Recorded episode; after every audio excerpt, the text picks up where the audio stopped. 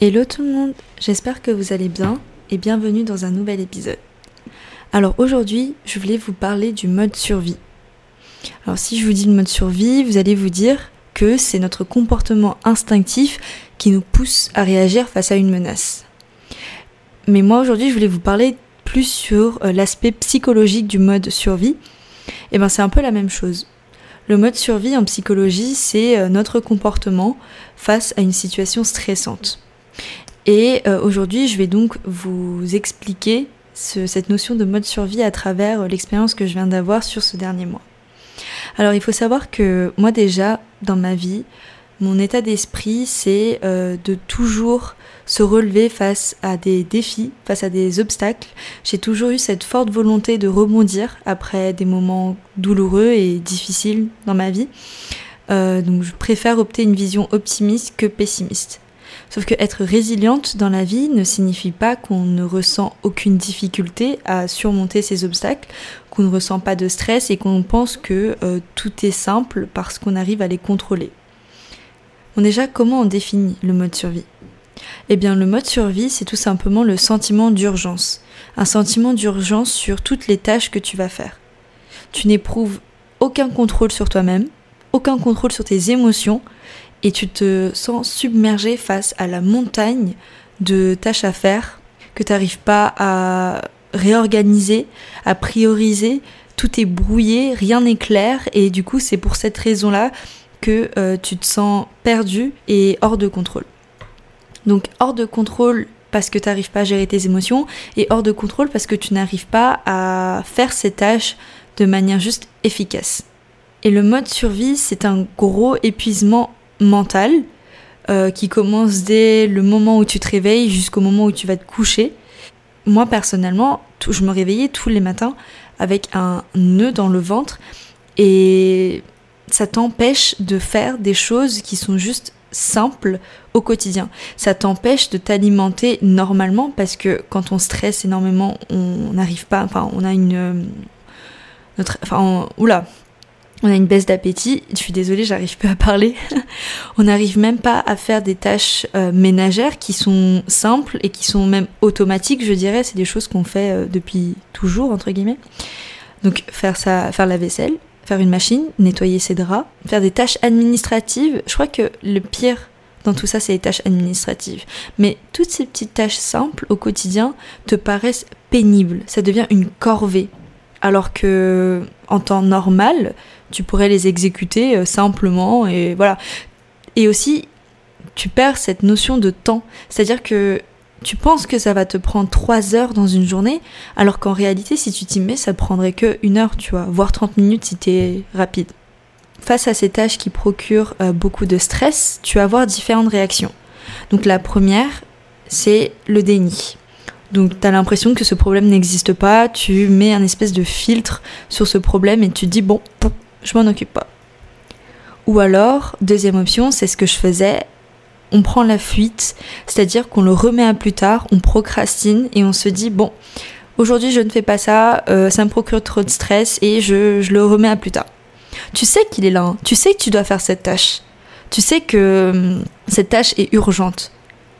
Mais le paradoxe dans tout ça, c'est que même si tu es consciente que c'est une tâche urgente, tu te retrouves dans l'incapacité d'exécuter cette tâche par justement toute, euh, par toute cette pression et aussi par le manque de contrôle que tu as sur toi. Le mode de survie, comme je l'ai dit tout à l'heure, ça va engendrer de la procrastination. Parce que comme tu te sens pas capable de faire ces tâches, comme ces tâches procurent beaucoup trop de stress, on le remet à plus tard. Sauf que le remettre à plus tard, c'est aussi louper des opportunités dans notre vie. Il y a la citation qui est super connue, c'est euh, avant l'heure c'est l'heure et après l'heure ce n'est plus l'heure. Bah, en fait, à ce niveau de situation, euh, encore une fois, je me répète, on est submergé par toutes ces tâches qui paraissent ingérables, qui paraissent euh, monstrueuses. Et en fait, notre discernement et notre jugement personnel se voient impactés. Du coup, on n'est plus, on n'est plus vraiment, on n'est plus vraiment apte à réfléchir normalement, à prendre des décisions judicieuses. Donc, on attend, on attend, on attend, on remet à plus tard. Sauf qu'à un moment donné, on attend jusqu'à ce que l'opportunité soit perdue. Et je pense que plusieurs fois dans ma vie, j'ai dû louper des opportunités parce que j'ai procrastiné. Et la procrastination, c'est ton pire ennemi dans des situations où tu es juste hors de contrôle. Ce sentiment d'urgence peut être aussi intensifié par notre société. Euh, parce que inconsciemment, on se rend pas compte, mais à force de, de lire, de voir, d'écouter, d'aspirer en fait euh, toutes ces, toutes ces news, toutes ces, toutes ces informations comme euh, les, les, avancées technologiques, la pression économique, la transition énergétique, tous ces gros éléments qu'on n'en parle pas au quotidien, qui nous affectent pas de manière directe, mais qui rentrent dans notre inconscience. En fait, tous ces facteurs vont s'émerger dans notre esprit et ils vont occuper une petite place, un petit, une petite place dans un coin de notre inconscience et qui va procurer, qui va générer du stress et qui sera beaucoup plus intense dans des situations où on va mettre en évidence et on va focus notre attention sur ce stress. On vit dans un environnement aujourd'hui qui est vachement pressant et stressant, où notre quotidien est constamment euh, bouleversé par des, par des changements et on doit demander à notre cerveau de s'y adapter. Donc on est déjà stressé par notre société, mais aussi on est stressé par nos tâches euh, quotidiennes et euh, nos tracas personnels. Et d'un point de vue personnel, d'un point de vue individuel, on se voit aussi euh, impacté au niveau de l'estime de nous-mêmes. En fait, ce rythme effréné d'urgence fait qu'on a l'impression qu'on manque de temps. On manque de temps, on a l'impression qu'on n'a plus le temps de prendre soin de soi, plus le temps de voir ses amis, plus le temps d'apprécier des choses qui nous réconfortaient euh, au quotidien, et plus le temps d'aimer le moment présent. On passe nos journées à ruminer sur les éléments qui nous stressent au lieu de euh, profiter du moment présent et de notre vie. Donc en fait, on a l'impression de subir les événements de notre vie, d'où le mot mode survie, et qu'on n'est plus du tout euh, qu'on répond plus présent, qu'on est juste témoin de notre vie et qu'on n'est plus acteur de notre vie. Et ça, c'est super frustrant. Ne plus pouvoir euh, juste bénéficier des petits goûts de la vie ou juste plus trouver de la plénitude et de la sérénité dans ta vie, c'est extrêmement pesant. Moi, en fait, je pense que le truc qui me frustrait le plus et qui m'attristait, c'était pas le fait de m'occuper de ces tâches qui paraissent insurmontables, c'était de ne plus trouver de la paix intérieure, où t'as l'impression que chaque jour où tu te réveilles, c'est un combat et que euh, t'as l'impression de jamais voir le, la fin du tunnel, en fait. Même si je vous disais que je préfère opter et adopter une vision optimiste de la vie, parfois même avec la plus grande volonté, on se sent incapable. On sent que on laisse nos émotions prendre le dessus et même on, s'accorde une journée où on veut prendre du repos, mais même cette journée de repos, elle est même pas efficace parce que on n'arrive pas à se rentrer dans la tête qu'on doit se reposer. On est tellement euh, dans ce dans ce rythme d'urgence, dans ce euh, dans ce cycle, je dirais, d'urgence qu'on n'arrive pas à dire à notre cerveau qu'il faut s'accorder une pause. Ça n'existe pas. Et en plus, pour les personnes comme moi, bon, j'aime pas ce terme-là parce que je trouve qu'il a été un peu trop souvent utilisé. Le terme overthinker, le fait de toujours réfléchir, de sans cesse, ton cerveau n'est pas, euh, t'arrives pas à mettre stop à ton cerveau, tu réfléchis constamment. Euh, voilà. Donc, euh, je pense que overthinker, même si vous n'êtes pas très fort en anglais, vous connaissez le mot. Mais tous ces symptômes, on va dire, fait qu'on culpabilise.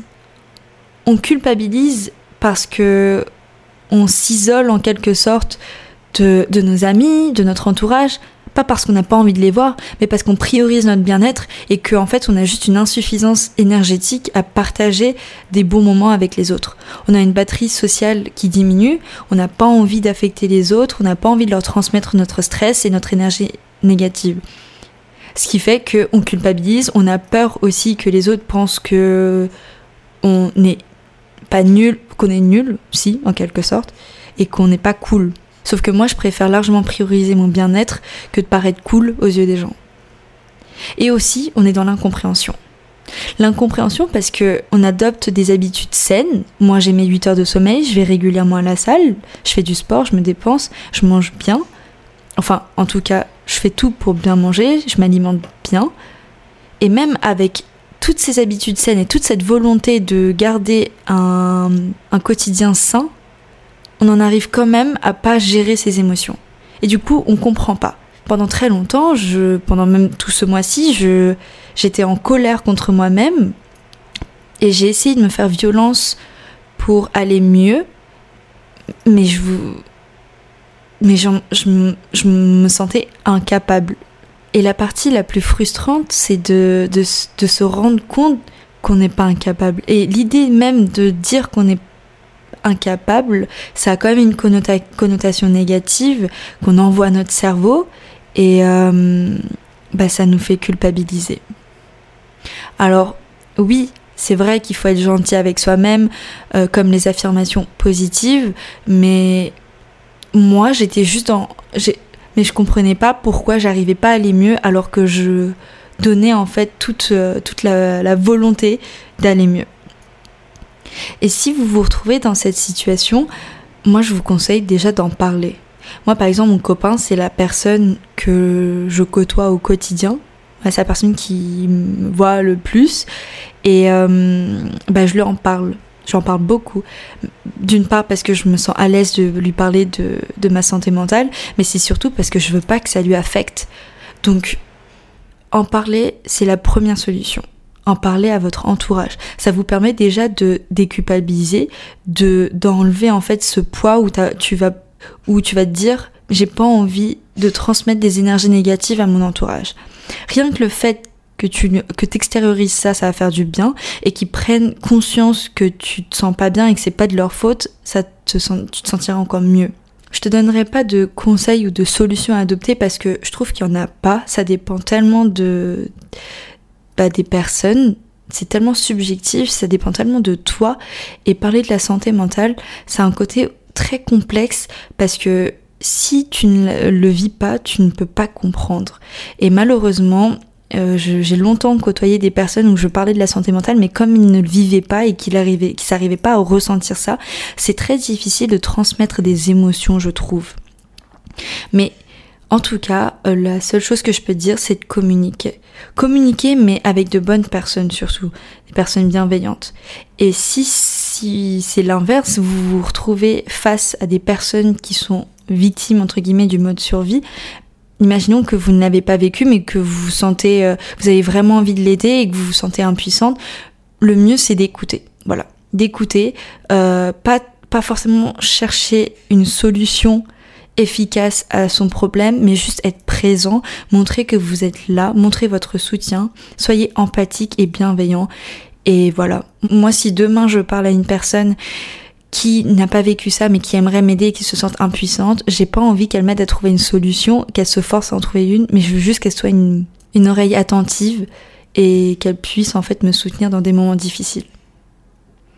Et donc voilà, c'est vraiment ça que je voulais parler aujourd'hui parce que je trouvais ça vraiment important qu'on qu'on mette en lumière, enfin que je vous, ouais, qu'on mette en lumière en fait euh, les impacts que ça peut avoir intérieurement, parce que d'un point de vue extérieur, on a tous l'impression que, on peut avoir l'impression que cette personne va bien, mais au fond, ça se trouve, elle est en train de combattre ses démons et elle est extrêmement mal. Et surtout, si vous vous retrouvez face à, ce, à ces personnes qui souffrent du mode survie, au moins vous pouvez prendre conscience à travers mon expérience et que vous ayez une idée en fait de ce que c'est à peu près. Donc voilà, j'espère que cet épisode vous aura plu. Prenez soin de vous, c'est super important. Et euh, moi je vous dis à la prochaine pour un nouvel épisode. Bisous